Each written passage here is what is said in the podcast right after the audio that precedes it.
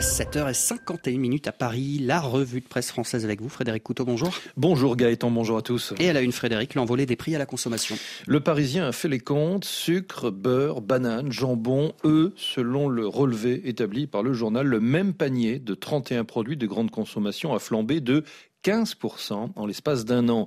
Une surchauffe à la caisse qui oblige les Français à des sacrifices alors que les prix vont continuer euh, à flamber dans les rayons, au moins jusqu'à cet été.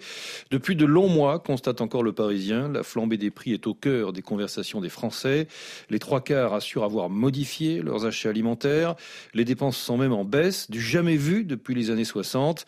Pour le consommateur, faire ses courses est donc plus que jamais une épreuve. Elle requiert organisation, imagination et anticipation, conditions sine qua non si on ne veut pas faire exploser la note. Inflation, les prix flambent, le président flippe, s'exclame Libération. Face à une très forte inflation depuis un an, Emmanuel Macron multiplie les déclarations volontaristes, constate Libé, une manière de canaliser le mécontentement des ménages à neuf jours de la prochaine mobilisation contre la réforme des retraites. Mais attention, prévient Libération, Emmanuel Macron aurait tort de croire que son projet de réforme des retraites va finir par être voté, que la colère populaire va se calmer faute de combattants et que la vie va reprendre son cours normal. La colère de n'avoir été ni écoutée ni même entendue risque de s'enquister et il suffira tôt ou tard de rien ou presque rien pour qu'elle explose à nouveau car l'inflation ne cesse de renchérir le panier des ménages, pointe encore Libération et ceux-ci non seulement euh, se voient sommés de travailler plus longtemps mais perdent jour après jour en pouvoir d'achat.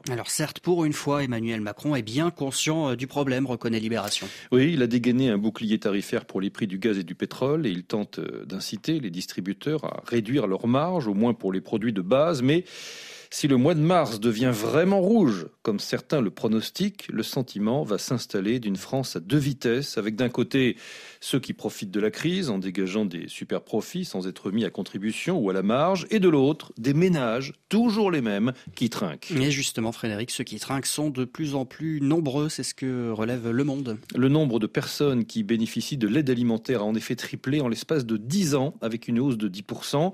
L'année dernière, en 2022, révèle une étude des banques alimentaires que le quotidien euh, publie euh, en avant-première. Le Monde est allé enquêter à Grenoble, au café Nicodème, qui fait partie des quelques 6000 associations, centres communaux d'action sociale et épiceries solidaires qui se fournissent auprès des banques alimentaires. Ces structures qui proposent de la nourriture gratuitement ou à prix modique ont accueilli près de 2 millions et demi de personnes l'année dernière un record. Et enfin, à lire cette analyse de la Charente Libre sur euh, l'affaire Pierre Palmade, cet humoriste responsable sous le coup de la drogue d'un grave accident de la route qui a fait plusieurs blessés graves.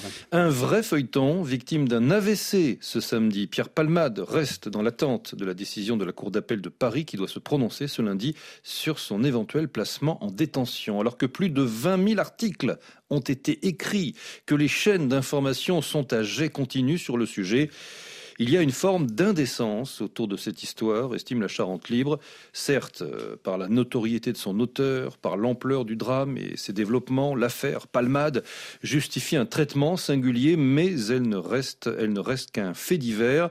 Les autorités politiques n'ont pas attendu cette tragédie pour découvrir le danger de la drogue au volant, pas plus qu'elles n'ignoraient le problème sanitaire des addictions ou celui des réseaux pédopornographiques. L'affaire Palmade est avant tout une tragédie irréparable pour les et leurs familles. Elle devrait imposer le respect, conclut la Charente Libre, afin que la justice puisse normalement s'exercer. C'était la revue de presse française. Elle était signée Frédéric Couteau. 7h55 minutes à Paris.